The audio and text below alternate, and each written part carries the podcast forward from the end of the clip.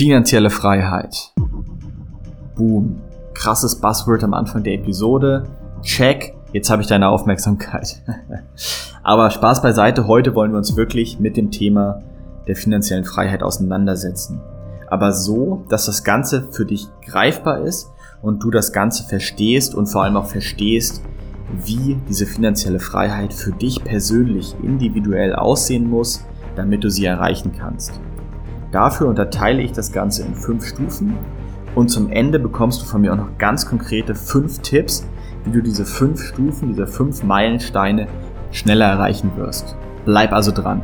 Doch bevor wir wirklich mit der Episode starten, möchte ich mich nochmal von ganzem Herzen bei euch bedanken. Nach der letzten Episode habe ich diverse Nachrichten bekommen, wie dieser Mehrwert den Leuten weitergeholfen hat. Also wirklich ich freue mich da über jede Nachricht und ich habe mich noch mehr gefreut, dass sich einige wirklich auch dafür entschieden haben, mit mir zusammen die nächsten Monate zu arbeiten und gemeinsam eben die vierte Stufe der unbewussten Kompetenz schneller zu erreichen. Also mega, ich freue mich auch schon, dass ich da euch persönlich eins zu eins begleiten darf und wenn du diese Episode auch hörst und dich dafür entschieden hast, mit mir zusammenzuarbeiten, dann bedanke ich mich natürlich ganz persönlich bei dir. Ich freue mich drauf, wenn wir dann ab November zusammenarbeiten mega, richtig, richtig gut. Und allen anderen, da freue ich mich, dass ich dir jetzt mit dieser Episode wieder Mehrwert liefern darf.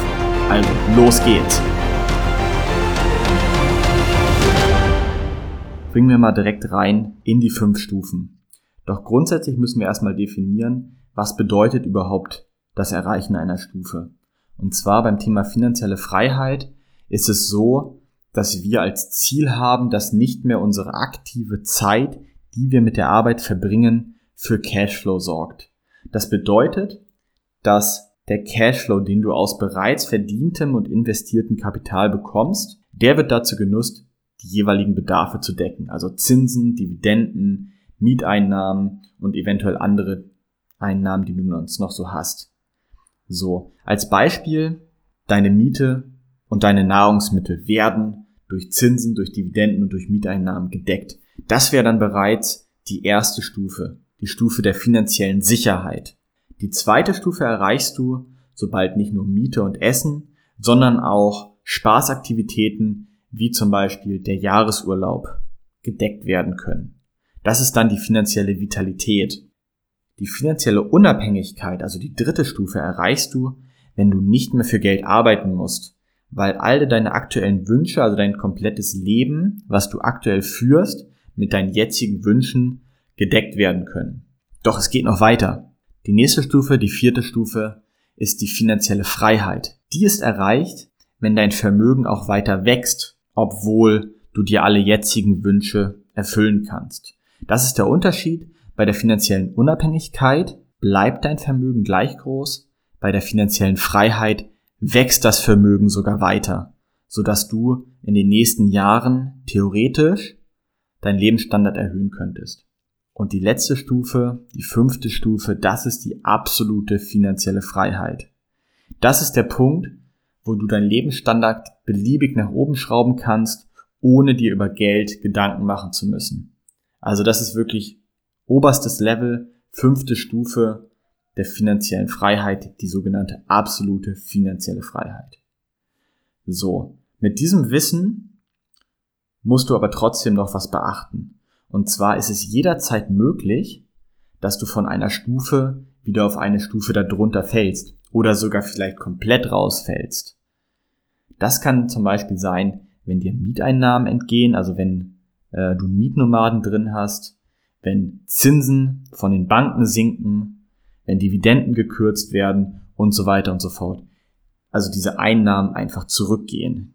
Und das hast du zum gewissen Teil, hast du das unter Kontrolle, indem du bei der Auswahl deiner Bank, bei der Auswahl deiner Mieter oder bei der Zusammenstellung deines Aktien- oder generell Investmentportfolios dir eben vorher Gedanken machst. Die zweite Sache, die du allerdings zu 100% kontrollieren kannst, ist die Höhe deiner Ausgaben. Also wie viel Geld brauchst du für die jeweilige Stufe? Und das ist der erste Punkt, den du jetzt auf jeden Fall erledigen musst, quasi quasi deine Hausaufgabe. Überleg dir mal, wie hoch sind deine aktuellen Ausgaben, wie viel Geld brauchst du für die jeweilige Stufe. damit du einfach einen Plan hast, weil ansonsten sind diese Begriffe nicht greifbar, wenn du gar nicht weißt, wohin du oder worauf du hinarbeitest.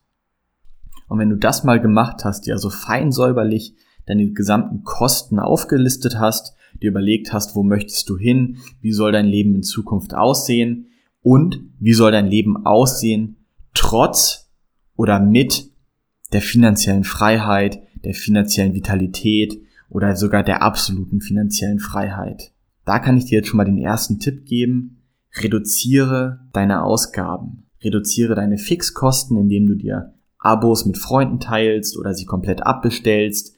Ähm, schau mal, dass du da wirklich guckst, was hast du für Ausgaben und welche Ausgaben machen dich wirklich glücklich. Wenn du da tiefer einsteigen möchtest in das Thema, hör dir mal meine Episode zum Thema Minimalismus an.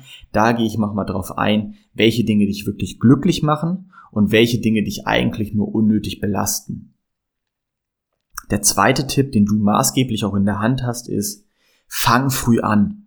Je früher du anfängst, dein Geld sinnvoll zu investieren, desto früher beginnst du ein wachsendes Depot zu haben und desto schneller kann der Zinseszins für dich sorgen und einfach dir helfen, schneller von Meilenstein zu Meilenstein zu kommen.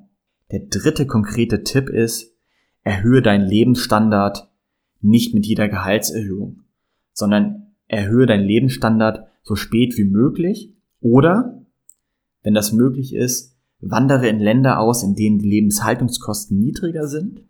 So wirst du einen höheren Lebensstandard haben, ohne dass deine Kosten steigen werden. Weil ein Upgrade, was den Lebensstandard angeht, ist schnell gemacht. In eine größere Wohnung gezogen, easy. Ein teureres Auto gekauft, easy. Jährlich an ein neues Smartphone gewöhnen, easy.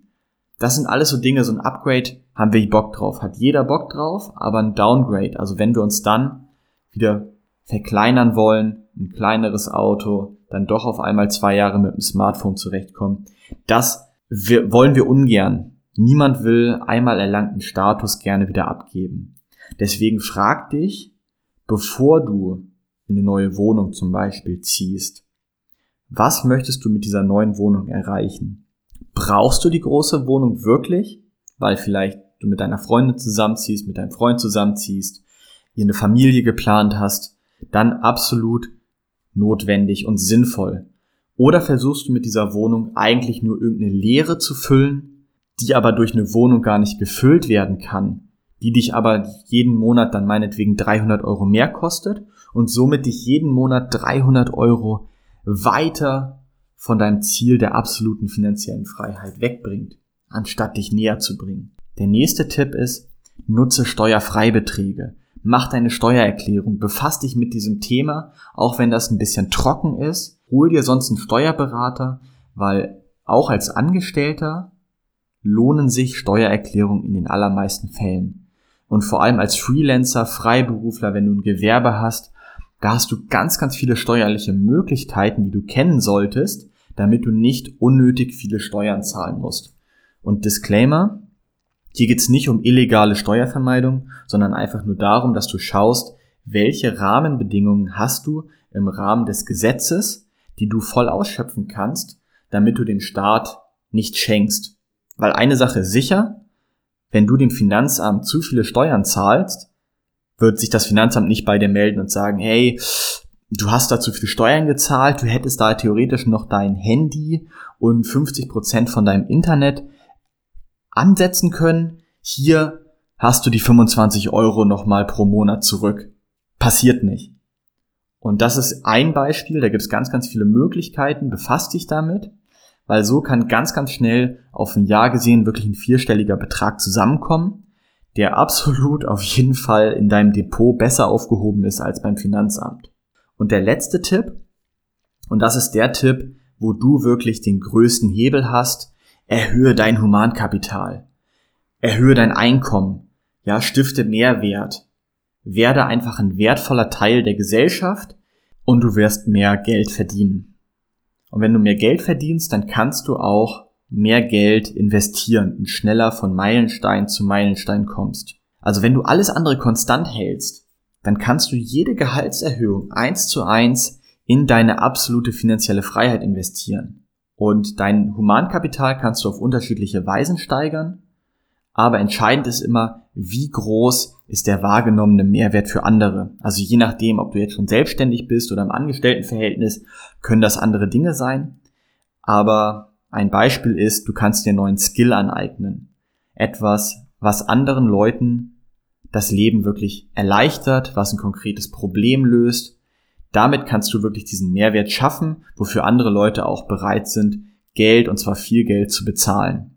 Du kannst deinen Wert aber auch steigern, indem du zum Beispiel zuverlässiger wirst deinem Chef gegenüber, indem du bessere Qualität ablieferst, wenn du angestellt bist, indem du in kürzerer Zeit einfach mehr produzierst, also produktiver wirst.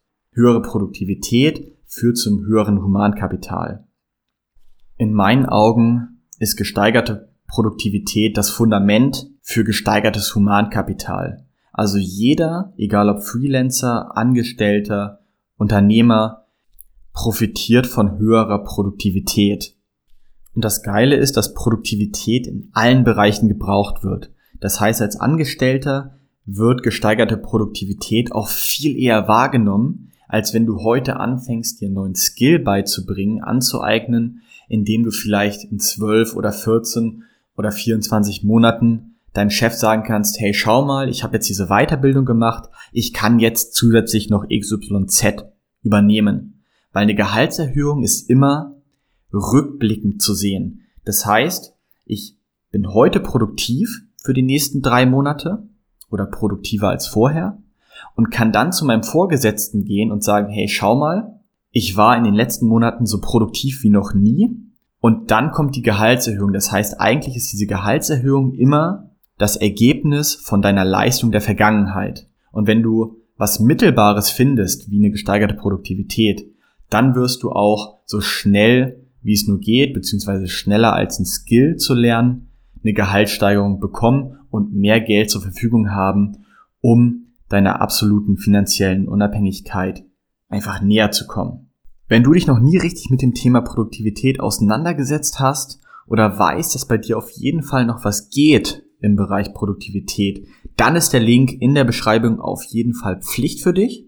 Und wenn das nicht der Fall ist, dann wünsche ich dir direkt viel Spaß beim Erstellen deines persönlichen Meilensteinplans mit deinen individuellen Zahlen und mit deinen individuellen Zielen und damit verabschiede ich mich für heute, wünsche dir eine produktive Zeit und bis zum nächsten Mal. Dein Finanznomade. Ciao, ciao.